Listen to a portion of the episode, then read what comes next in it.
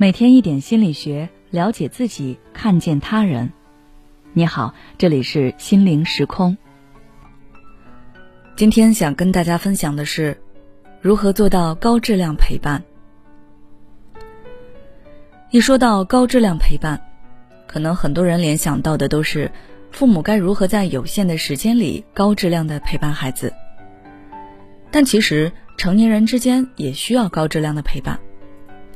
无论你是想和别人建立深厚的友情，还是想增进一段亲密关系的发展，高质量陪伴都是至关重要的。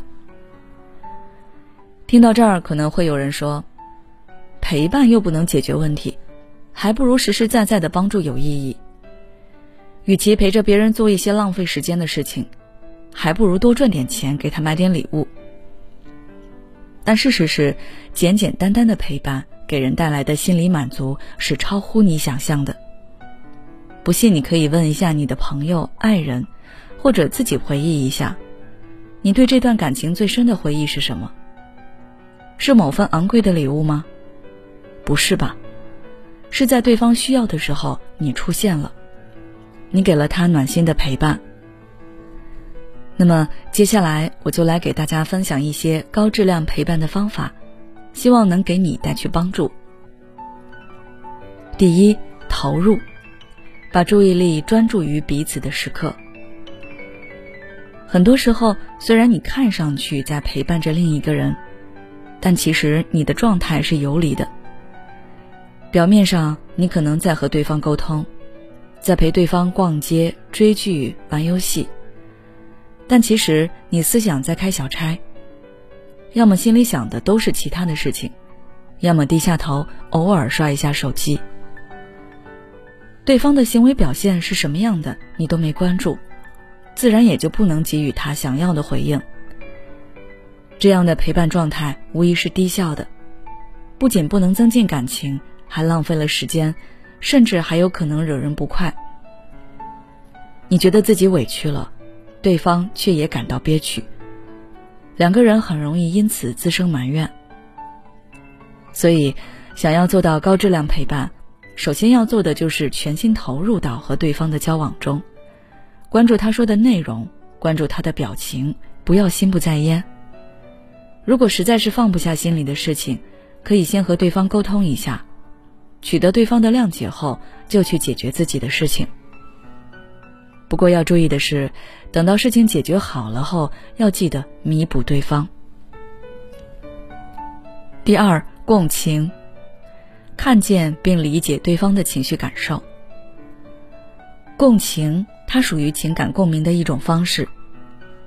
当一个人需要另一个人的陪伴时，可以说他更多需要的是能够被另一个人看见并理解自己的感受，能和自己产生情感共鸣。所以，共情是表达爱意与关心的一种很有效的方法。通过共情，我们能够很好的与别人产生连接，增进感情。那么，该如何做到共情呢？答案就是换位思考。当你不赞同甚至不理解别人的情绪和感受时，不妨站在别人的立场上来看待他的处境。这样，你或许就能理解到他。要注意的是，即使你依旧不能体会，也不要否认对方的感受，甚至是指责他不该有这样不合理的情绪。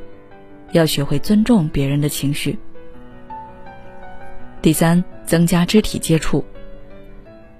有研究表明，肢体接触能够促进人体多巴胺、内啡肽等激素的释放，使彼此感到愉悦、放松。而且，当一个人愿意和你有肢体接触的时候，他其实也是在释放一种信号，我对你是敞开的，我愿意和你的关系再亲密一点。所以，如果对方是你的家人或者恋人，你可以在陪伴他的时候，通过一些拥抱、牵手来加深亲密关系。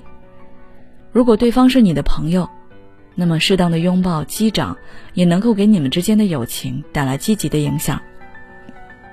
最后，我想说。陪伴最重要的是陪伴的质量，而不是陪伴的时间。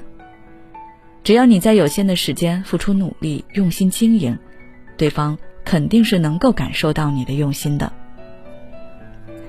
好了，今天的分享就到这里。如果你想了解更多内容，欢迎关注我们的微信公众号“心灵时空”，后台回复“学会共情”就可以了。也许你有很多话想要倾诉，但是没有人听，或者愿意听的人却不懂你。你感到委屈、无奈，还有心累。如果你想要改变自己的生活，那你可以微信关注我们的公众号“心灵时空”，回复“咨询”就可以体验十五分钟的心理清诊了。